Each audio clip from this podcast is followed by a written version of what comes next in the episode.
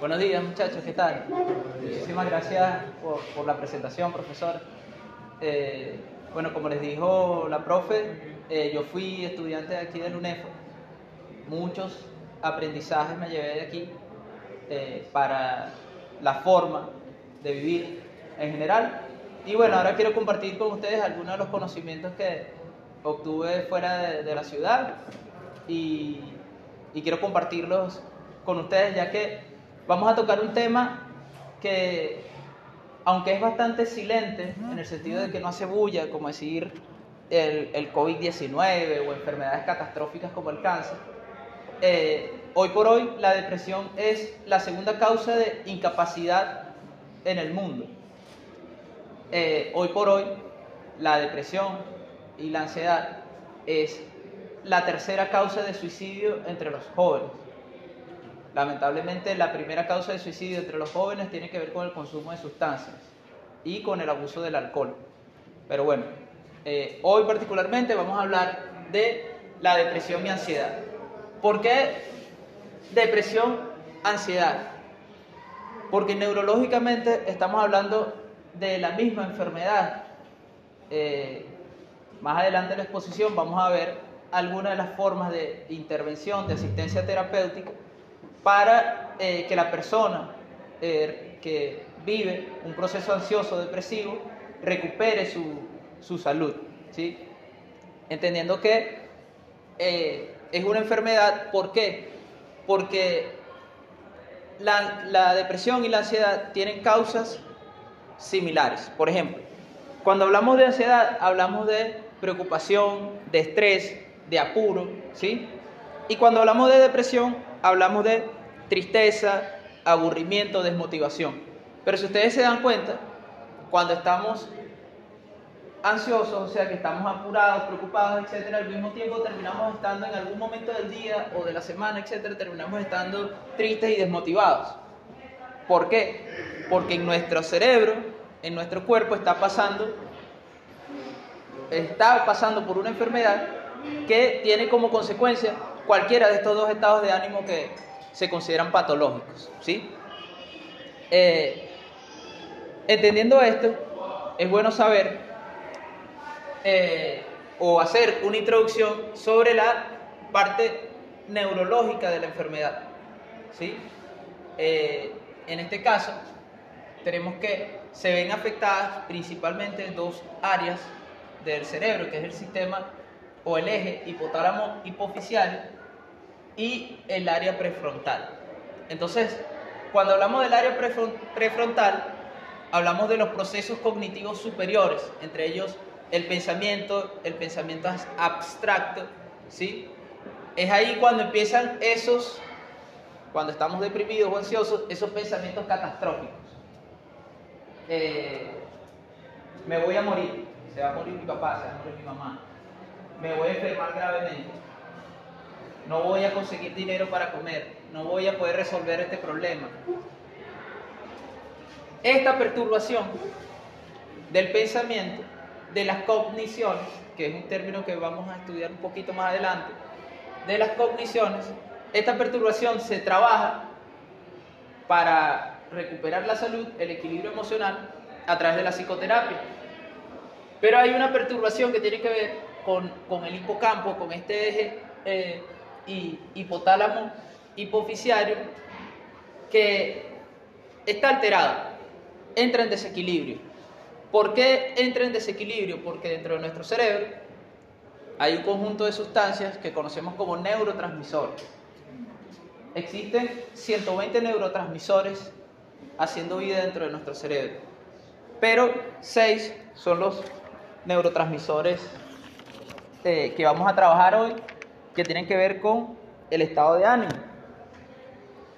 Entiéndase que cuando esto está afectado es que empezamos a ver los síntomas físicos de la ansiedad. Las personas que han sufrido ansiedad de un estado grave o un, trastorno de ansiedad generalizada o, o, ataques de pánico saben que eh, se viven temblores, se vive sentimientos de que me voy a ahogar, ¿sí? lo que llamamos hiperventilación, sudoración y bueno, en general, una serie de, síntomas sumamente molestos que le hacen pensar a la persona, y entonces aquí viene esta relación que existe entre la parte biológica, neurológica de la enfermedad y la parte psicológica, porque si yo estoy muy tranquilo hablándoles a ustedes sobre ansiedad y depresión y empiezo a sudar frío, empiezo a sentir que me voy a ahogar y con hiperventilación. Y si además empiezo a sentir dolores extraños por todo el cuerpo, ¿qué puedo pensar respecto a eso? Que estoy muy enfermo, que me va a pasar algo malo, que estoy a punto de morir. Y entonces, una parte, la parte psicológica, retroalimenta a la parte neurológica, porque a lo que empieza, a lo que esos pensamientos empiezan a gobernarme, entonces los síntomas molestos empiezan a manifestarse con eh, mayor intensidad. ¿sí?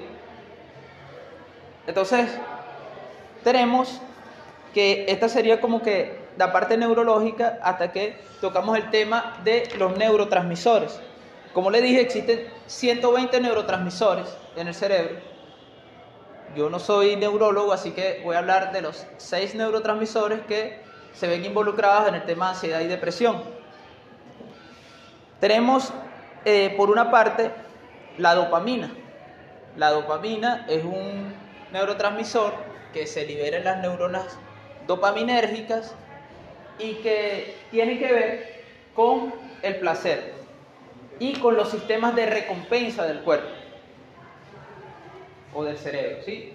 Eh, el cerebro cuando, por ejemplo, vive un proceso común como el hambre, ¿sí? prueba un poquito de comida y siente esa sensación de placer. Tiene sed, esos son los sistemas de recompensa. ¿Qué pasa? Que cuando hay una alteración por ansiedad, este neurotransmisor deja de liberarse, tanto por ansiedad como por depresión. Entonces empezamos a sentir, o empezamos a perder, mejor dicho, la capacidad de sentir placer. Y empezamos a ser gobernados, como les digo, por este conjunto de pensamientos trágicos, ya que si nada es bueno en la vida, porque no siento placer con las cosas que hago cotidianamente, ¿cómo, cómo tengo yo pensamientos positivos? Empiezan lo que llamamos distorsiones cognitivas. Dos, eh, cuatro distorsiones cognitivas clásicas, hay muchísimas, pero las cuatro principales. Todo, nada. Siempre, nunca. Esas son las cuatro distorsiones cognitivas principales. ¿En qué sentido? Cuando nosotros nos sentimos ansiosos o deprimidos, empezamos a decir cosas como, todas las personas me tienen arrechera. Ninguna persona me quiere. Todos los días me pasa algo malo. Ningún día me pasa algo bueno. ¿Sí? El todo y la nada. Siempre, nunca. Siempre que salgo a trabajar, eh, tengo problemas con mis compañeros de trabajo porque todos son unos coños de su madre. Nunca. Nunca voy a ser feliz. Nunca voy a conseguir a la pareja ideal. Nunca. ¿Sí? Entonces, aquí nos empezamos a dar cuenta cómo estas ideas que son distorsiones cognitivas, porque honestamente, aunque tú vayas a pasar cuatro años aquí en la universidad, nunca vas a conocer a todas las personas que hacen vida dentro de la universidad. Entonces no puedes decir que todas las personas del UNEFA son malas, ni tampoco puedes decir que todas son buenas. ¿sí? Entonces, esto de por sí es una distorsión cognitiva. En todo caso, se reduce al grupo de personas que tú conoces. ¿Qué cosas te llevaron a involucrarte en ese grupo y no en otro? Esas son cosas que empezamos a preguntarnos en la terapia. O sea, si ya sabes que no todas las personas del UNEFA son malas, pero sí todas las que conoces, según tú. ¿Qué te, qué te mantiene en ese grupo y no en otro grupo? Son cosas que, vuelvo y le repito, empezamos a trabajar en terapia y que nos permiten ir haciendo insight, o en psicología se le llama insight a un proceso neurocognitivo que se llama darse cuenta. Pero ya lo vamos a ir trabajando. Entonces le decía que tenemos la dopamina. Este neurotransmisor tiene que ver con el placer y con las recompensas, pero tiene una característica, que la dopamina por sí solo no resuelve el problema de la ansiedad y la depresión, porque su efecto es muy rápido. El efecto placentero que genera la dopamina es muy rápido. Por eso las sustancias adictivas se caracterizan por estimular la liberación a chorros de dopamina. Entonces cuando consumo licor, cuando tengo sexo salvaje y cuando esnifo cocaína, mi cerebro se ve intoxicado por la dopamina ¿Y qué pasa inmediatamente después que consumo licor, que tengo sexo salvaje y que esnifo cocaína? Inmediatamente después mi cerebro dice quiero más. Pero ¿qué pasa? Que ahora necesito una dosis más fuerte. Ahora necesito una dosis mayor. Porque mi capacidad de sentir se va perdiendo porque tengo un problema de fondo, que es la depresión y la ansiedad, que me ha quitado mi, capacidad natural de sentir placer. Eh, tenemos el GABA, que es un ácido, es un, es un neurotransmisor también. Eh, este tiene que ver con, o sea, el GABA inhibe, inhibe los otros neurotransmisores que causan ansiedad y depresión. Hace que las neuro, o sea, impide que haya sinapsis neuronal de estos otros neurotransmisores que causan ansiedad. Serotonina. La serotonina es un neurotransmisor muy importante. Casi todos los neuroreceptores, casi todos los, los neuroreceptores de nuestro cuerpo están preparados para recibir serotonina. La serotonina también es un neurotransmisor que genera calma, que genera placer, pero se obtiene por vías que no tienen que ver con el sistema de recompensa, sino que eh, requieren cierto nivel de madurez, requieren cierto nivel de concentración.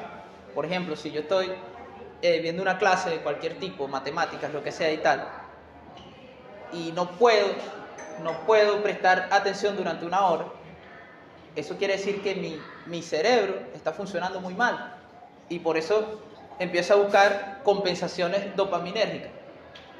El teléfono, el, cigarrillo, la conversación, el chiste con, con el compañero. ¿sí? Ese es un indicador de no solo de ansiedad, sino de una pérdida completa de la capacidad de concentración. Y esto va a tener consecuencias súper negativas en nuestras vidas. Está teniendo ya consecuencias súper negativas. Los niños hoy por hoy les está costando mucho más aprender a leer. Niños que antes, pues la, época de aprender a leer era entre los 5 y los 7 años, hoy eso se está postergando hasta los 8, hasta los 9. ¿sí? Pero también la capacidad de las personas de involucrarse en procesos cognitivos superiores, como la lectura de eh, de filosofía, de matemáticas, de procesos complejos, es cada vez eh, inferior, es cada vez menor. ¿Por qué? Porque hemos perdido la capacidad de producir serotonina a través de procesos que impliquen concentración, trabajo e y desarrollo de la inteligencia. Y esto lo hemos sustituido por la recompensa rápida de la dopamina, a través, como ya les dije, de eh, cuestiones que no requieren, no, no requiere ser inteligente para consumir alcohol, no requiere inteligencia para consumir cocaína y no requiere inteligencia, por supuesto, para, para tener sexo. ¿no? Eh, tenemos que la serotonina, cuando se encuentra en niveles muy bajos, muy bajos, es una, un causante eh, de depresión. ¿sí? Las personas con niveles bajos de serotonina aunque produzcan dopamina a través de estas vías, siempre vuelven a caer en la depresión. Son estas personas que ustedes la ven que pasan todo el fin de semana en una discoteca y después se pasan la semana durmiendo, aislados en su casa, etc. Porque han ido perdiendo la capacidad de desarrollar una relación humana con la vida en los diferentes ámbitos de la vida, no solo el estudio, o sea, el estudio, el trabajo. Flaco, espera que por favor eh, me distrae, que tú estés distraído. No, o sea, eh, imagínense, están en la fila adelante con el teléfono, me distraen a mí y distraen a sus compañeros. Eh, entonces, tenemos que a medida que nos involucramos en estos procesos, ansiosos, depresivos, a medida que nuestro cerebro pierde la capacidad de liberar sustancias como la serotonina, a medida que pierde la capacidad de liberar sustancias como la dopamina por vías naturales, eh, nos confrontamos con la necesidad del tratamiento farmacológico, o sea, nos confrontamos con la necesidad de visitar al psiquiatra. Eh, nosotros cuando ya llegamos a este punto no es que todo está perdido, sino que simplemente un paso más para recobrar nuestra salud mental. ¿Qué es importante en este punto de, la exposición? Que, que, se entienda que cuando que hay niveles de depresión y de ansiedad que van de lo leve, de, de lo digamos, de lo cotidiano a lo grave. ¿sí? Tenemos, por ejemplo, eh, existen detonantes porque la, depresión y la ansiedad son respuestas, eh, digamos, instintivas, necesarias, ¿sí? ante detonantes clásicos. Por ejemplo, eh, yo estoy, entro a mi salón de clases, primera vez, nuevecito, aquí en UNEF pero yo soy una persona tímida, eh, reprimida. Entonces, yo veo un grupo allá que, me está, mirando y siento que me está juzgando. O creo que se están riendo de mí. ¿Sí? Pero entonces cuando voy a hacer mi primera exposición, el nivel de ansiedad sube y me tranco. Pero esas son respuestas ante una amenaza, o lo que yo considero una amenaza.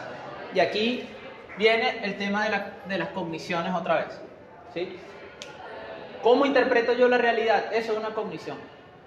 Una cognición se puede decir que es la forma en que interpretamos un conjunto de estímulos provenientes del, ambiente. La risa de los compañeros, eh, la severidad del profesor, el hecho de tener que exponer. ¿Cómo interpreto yo ese conjunto de elementos que vienen del ambiente? Eso me puede generar una ansiedad normalita, necesaria que yo puedo afrontar. Pero cuando hablamos de un trastorno de ansiedad, cuando hablamos de un trastorno depresivo, porque la depresión puede tener también sus detonantes, se me murió el perrito, se me murió la abuela, esos son detonantes que obviamente yo tengo que estar triste, deprimido, desmotivado por un tiempo. ¿Sí? Ah, pero cuando sin motivo aparente tenemos un joven de 17 años de, familia bastante acomodada, metido en un cuarto que no quiere salir, que no se quiere bañar, que no quiere tener novia, que no, tiene amigos, que no quiere hacer nada. Entonces decimos que ya hay un trastorno de, depresivo. ¿Por qué? Porque es que no hay un detonante, no hay una situación que motive el estado de ese sujeto. Y tampoco él puede tomar control de su situación. Él no quiere estar así, pero tampoco puede evitarlo. Y aquí entonces empezamos a hablar de las polaridades afectivas. Matemática, ¿no? Eh, eje de las X. Elemento neutro, el cero. En el caso de, de las polaridades afectivas, tenemos por un lado la manía y por otro la depresión. La manía se caracteriza por estados ansiosos, irritabilidad, euforia patológica.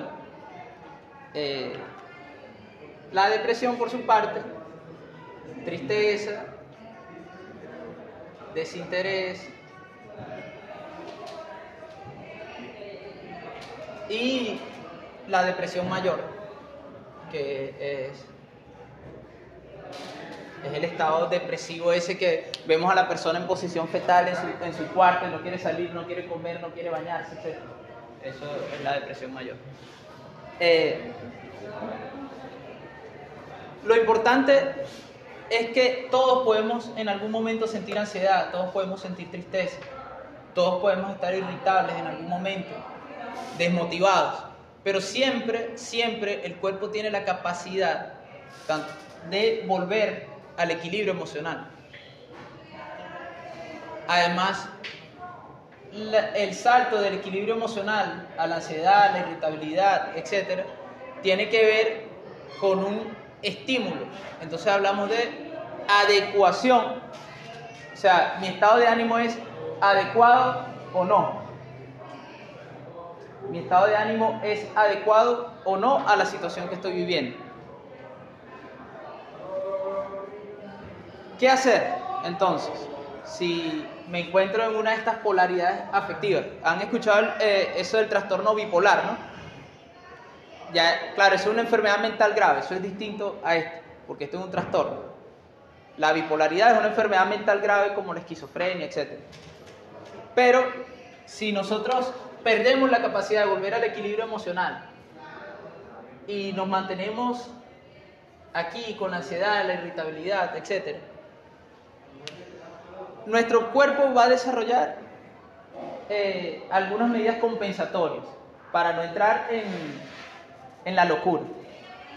A eso lo conocemos como defensas maníacas, que es cuando dirijo toda mi actividad, toda mi fuerza hacia actividades que me hagan escapar o pensar que escapo del hecho de tener un trastorno de ansiedad o de depresión. Entonces vemos a esas personas que se pasan 4, 5, 6 horas en un gimnasio de forma irreflexiva, que no se cansan, esas personas están escapando. ¿Sí? Porque eso es, eh, humanamente, en un estado de equilibrio emocional, es imposible mantenerse 4, 5, 6 horas en un gimnasio en una, en una alta intensidad, menos que esté en el gimnasio con, con el teléfono, ¿no? es otra cosa. También cuando estamos deprimidos elaboramos defensas maníacas. Entonces, pienso yo que estoy deprimido porque la novia me dejó entonces me busco tres novias, cuatro novias, cinco novias. O, o me busco o me busco una que esté más buena, o me, ¿sí? Eh, pero al final del día hay un problema. Llega la noche. Llega la noche y antes de dormir siempre voy a tener una conversación con alguien. Alguien a quien no puedo mentirle antes de dormir yo siempre voy a tener una conversación conmigo mismo. Y a mí mismo, yo no puedo caerme a cobo. Yo no puedo decirme, la estoy pasando bien, porque hice seis horas de, de entrenamiento de alta intensidad. La estoy pasando bien porque tengo cuatro novias en la calle. La estoy pasando bien porque a la semana paso tres días de la semana rumbeando en discotecas sin, sin control. Al final del día, cuando tengo esa conversación conmigo mismo, viene todo eso que intenté guardar por allá, todo eso de lo que estoy escapando, me ataca de golpe.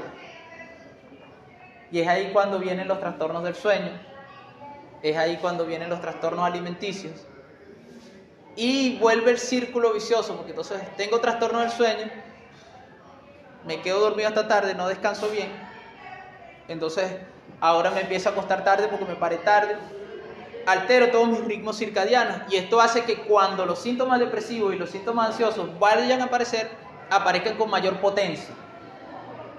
Y que ya esos pensamientos que en un momento eran pensamientos malos, además ahora de ser pensamientos malos, trágicos, además ahora van a ser recurrentes.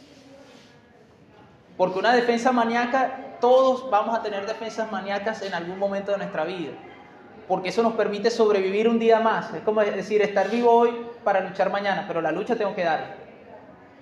La lucha contra la ansiedad y contra la depresión implica no solamente alcanzar el equilibrio eh, bioquímico de mi cerebro eh, con el psiquiatra, sino aprender a vivir sin depresión, sino aprender a hacerle frente al hecho que me, que me perturba.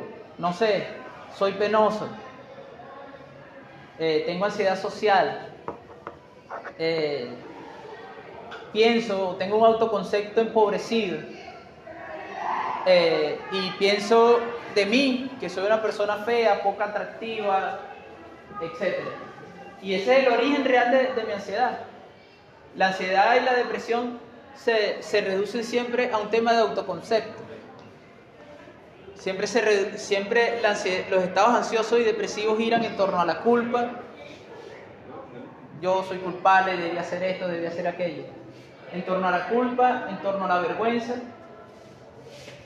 y en torno a la sensación de insuficiencia ante la vida. Esa sensación de insuficiencia ante la vida, esa vergüenza, esa culpa, esa sensación de insuficiencia ante la vida, esa vergüenza, esa culpa, yo busco darle una interpretación externa, una razón externa. Y ahí es cuando empiezo a decir que todas las personas del UNEFA son muy chistosas como el chamo. O empiezo a decir que nada me sale bien,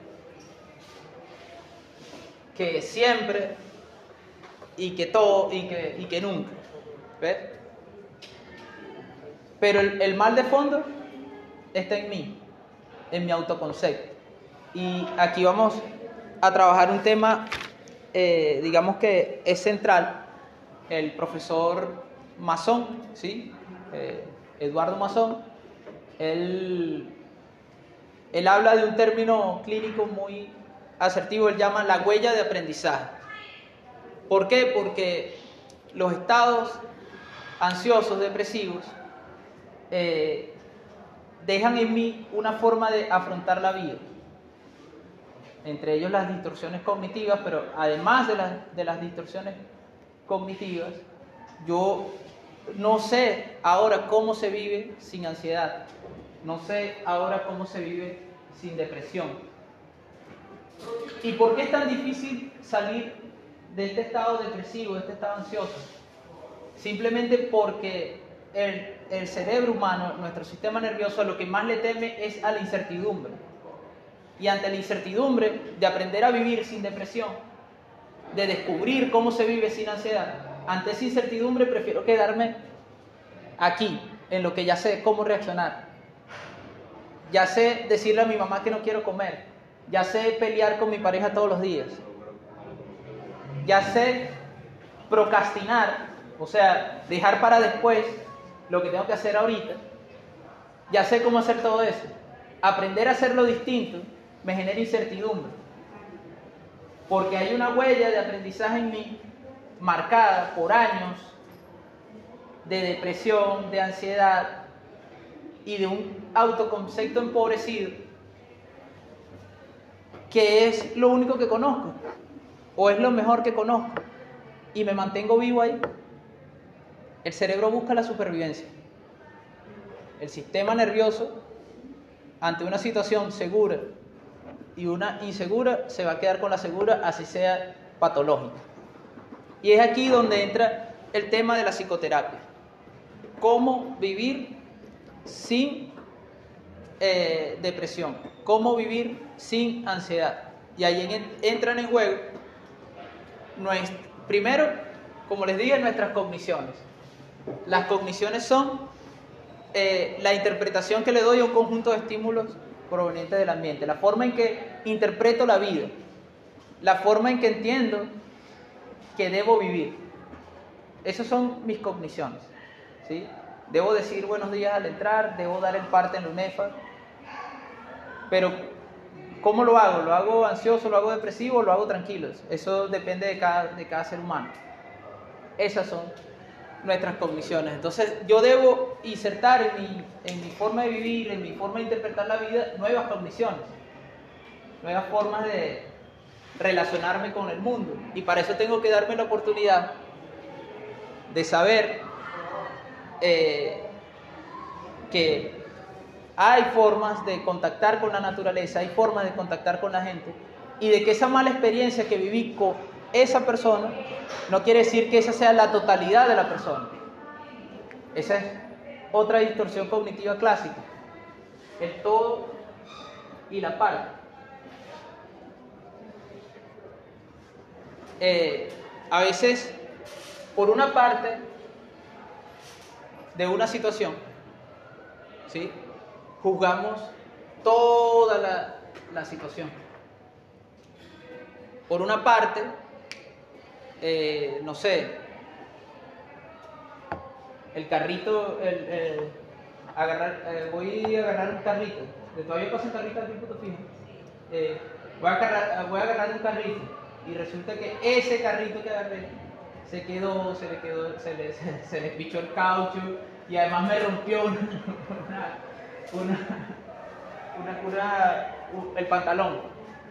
Entonces yo vengo y digo que todos los carritos, por ese carrito, están en esa, en esa situación. Hay una analogía que muchos dicen, ¿no? Una frase, muchos comparten. No, nunca permitas que un árbol te impida ver el bosque. La vida se nos presenta siempre como una totalidad.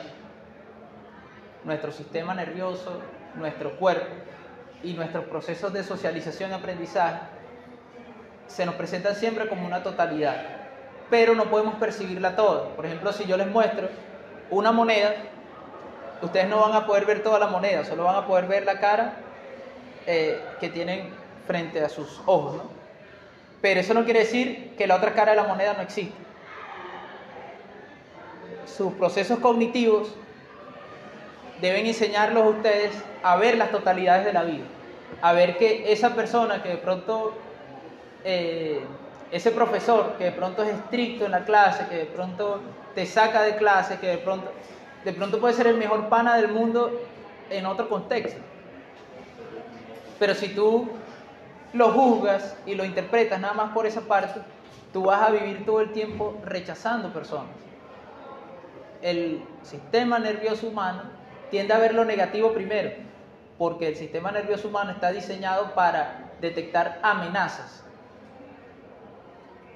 Ahora, eso es nuestro sistema nervioso o digamos nuestro, nuestro cerebro rectil, ¿sí? Pero hay procesos cognitivos superiores que debemos empezar a aprender, no solamente para no caer en la ansiedad y la depresión, sino para tener una vida digna y buena, para poder ser dignos de perseguir la felicidad. Nosotros tenemos que estar en la capacidad de afrontar un momento de dificultad y además de, afrontarlo, limpiarnos de, ese momento de, dificultad, de, dolor. Y para eso tenemos que aprender a perdonar. Para eso tenemos que eh, aprender, aquellos que crean en Dios, a permitir que, que Dios entre en sus vidas.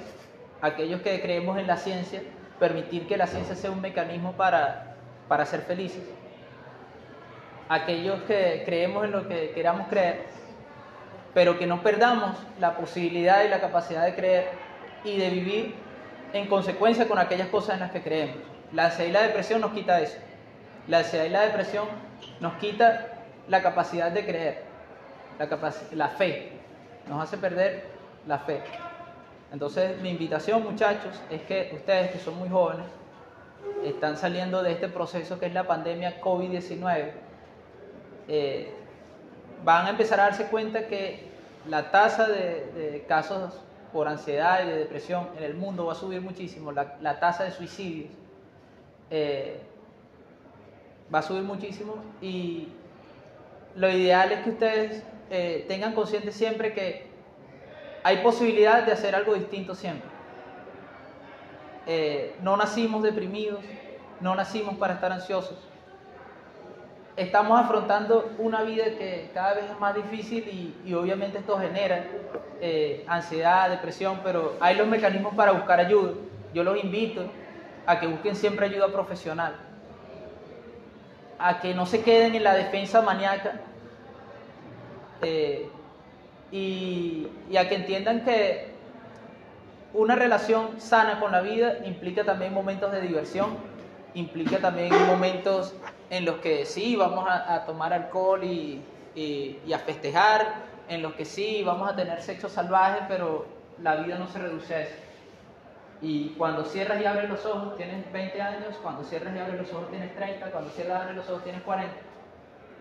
Y si tú no trabajas en elaborar un autoconcepto que te permita afrontar la vida, cuando tengas 30, 40 no vas a tener la energía para salir a beber 3, 4 días, para practicar el sexo con tres personas diferentes ese mismo día, ni para comer hasta saciarte, sino que vas a terminar siendo un ansioso depresivo y además fracasado probablemente. Entonces, bueno muchachos, esta fue mi exposición. Si alguno tiene alguna pregunta, algún cuestionamiento, alguna duda, eh, por favor, adelante. ¿Cómo te llamas tú? María. María. Eh, ¿Te puedes quitar el tapabocas para escucharte mejor? Es que tiene para su explicación un enfoque muy como humanista, psicoanálisis, ¿no? Sí, sí. Eh, varios de los conceptos se pueden entender mejor a nivel clínico. Eh, yo estudio, yo hago cursos de patopsicología Ajá. y varios de los conceptos que están dando se pueden comprender mejor ba- bajo otro tipo de diagnóstico. pues. Sí, claro que sí, por supuesto que sí. O sea, Entonces siento que algunas partes están como que medio...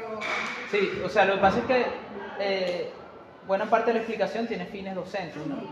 Y, y como no se maneja el, el lenguaje técnico propiamente de, de- de la psicología clínica, entonces lo, lo traté de, de reducir. Sí. Obviamente, sí, mi enfoque es psicoanalítico, humanista, como lo acabas de decir, eh, pero por supuesto que sí, o sea, eh, por ejemplo, el manual diagnóstico, Ah, el el DSM-5, DSM-5, ¿sí? Eh, te establece que para tú hablar de, de depresión mayor tienes que tener 5 de, de, de, de nueve, de nueve, ¿cómo se llama?, indicadores y eso, eso por supuesto que yo lo manejo. Lo que pasa es que antes del DSM-5 hubo un DSM-4 revisado y un DSM-3 y un DS que decía algo distinto. O sea, lo que te quiero decir es que eso puede cambiar, porque eso es producto de una convención de la, de la, sociedad, de la comunidad científica. Eso puede cambiar mañana. O sea, hoy te dicen que son cinco criterios, mañana pueden ser tres. Entonces, en- eh, particularmente, eh, yo me baso mucho en la apreciación que tienen las personas sobre el problema general de la vida. O sea, cuando yo empiezo a detectar eh, este tipo de, de distorsiones cognitivas con un apellido negativo, o sea, todo es malo, todo no sirve, tal, el país se jodió, tal, tal, tal, tal. Ya eso para mí es un indicador, quizás no de un estado depresivo profundo, pero sí nos estamos manejando en el ámbito de la depresión. ¿Ves? Entonces, para mí es muy importante cómo la persona aprecia el- el problema general de la vida. Si desde la depresión, si desde la ansiedad, o desde el amor a la vida, desde el optimismo. Hay optimismo patológico, porque entramos en, un desequilibrio. Hablamos entonces de defensas maníacas. Mucho ojo con eso, porque a veces tú haces un curso de coaching, entonces no, que tú tienes que hacer tres afirmaciones diarias, entonces hoy va a ser un día increíble, Dios me va a acompañar y no sé qué, entonces salgo y se va la luz.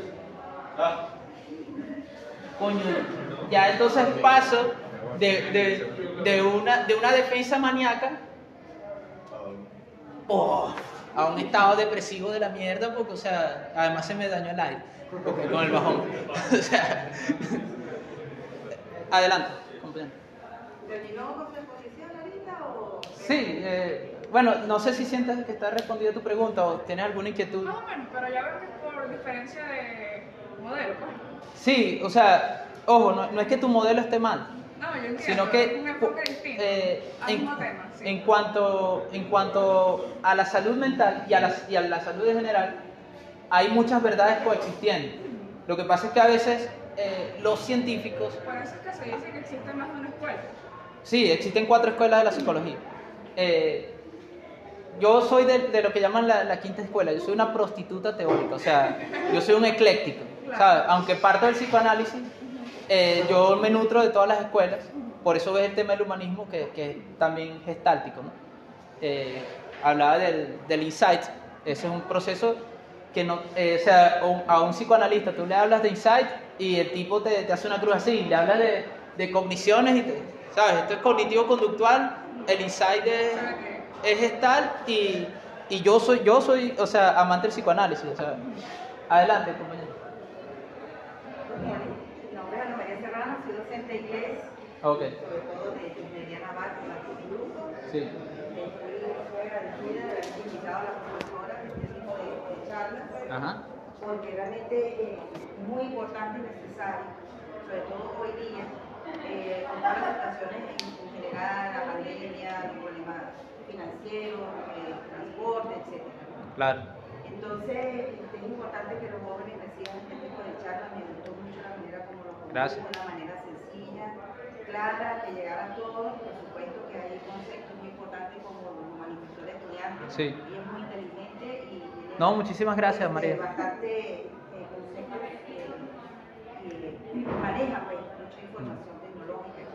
sí, Entonces, bueno, eh, tomando en cuenta el resumido de lo que usted estuvo conversando, eh, me agradó mucho porque se va mucho a la realidad de los conflictos que tienen los estudiantes. Sí, Y yo me reflejé en ello también, porque cuando usted habla del transporte, yo, Claro. yo tengo una lucha, ¿no? porque yo vivo allí en Sarabón ajá, y entonces he tenido que mediar con el horario.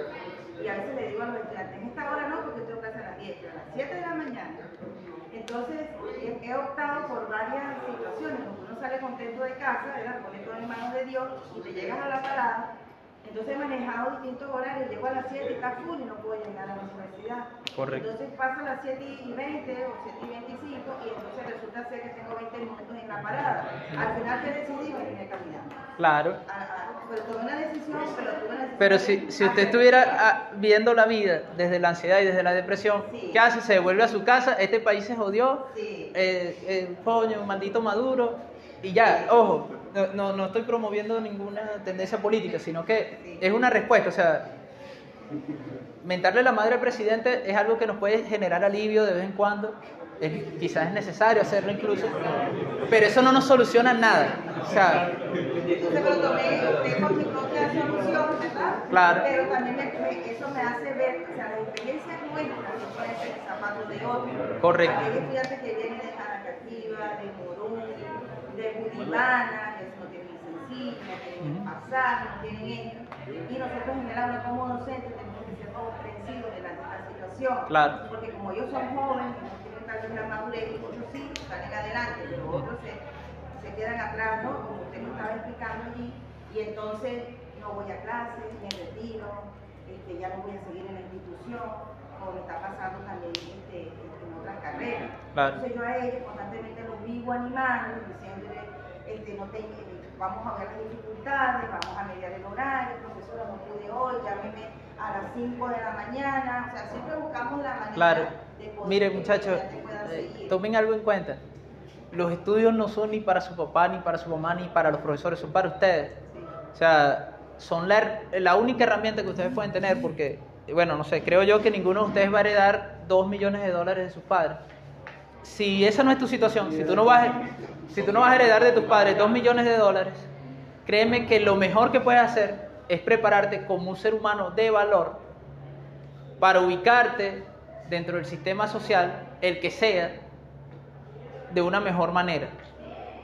O sea, no es lo mismo llegar a Chile siendo ingeniero en sistemas o ingeniero naval que irte para Chile a vender café en una plaza, a que te persiga la policía porque, porque no tienes permiso. No es lo mismo. Entonces, vean en los estudios una herramienta. Yo felicito a María porque eh, además de que no solamente tenemos que ver la materia, ¿tú qué estudias? Psicología. No, no, pero aquí. Ingeniería naval. O sea, no solamente tienes que ver las materias de ingeniería naval, dibujo 1, 2, 3, 4, 5, 6, 7, no sé cuántos dibujos son. como- Ni idea, pero... Bueno, no solamente tienes que ver dibujo técnico y matemática 1, 2 y 3, o sea, hay que hacer de esa computadora, de ese teléfono, no una herramienta para jugar Candy Crush, y, y, y para, y para ver eh, mujeres sexys bailando TikTok en tren. O sea, eso lo podemos hacer un ratico, pero no podemos dedicarle nuestra vida a eso, porque la oportunidad de vivir, la oportunidad de ser joven y la oportunidad de crecer intelectualmente la tenemos por un tiempo limitado. Créanme que, que si ustedes no hacen eh, lo que sea necesario, no toman las decisiones asertivas durante su juventud, todas las cosas se les van a hacer más difíciles a medida que vayan eh, creciendo. Cuando tienen 30 es más difícil estudiar que cuando tienes 20. Y así.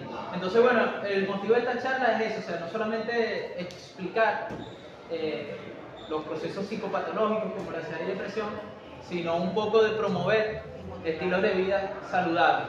Que es precisa, eh, el- el- cuando nosotros adquirimos un estilo de vida saludable, créanme que estamos mucho más lejos de la ansiedad y la depresión que, que si nuestro estilo de vida es un, un automatismo todo el tiempo. Gracias. Si alguna pregunta, alguna... Bueno, muchachos, muchísimas gracias. Esta fue mi exposición.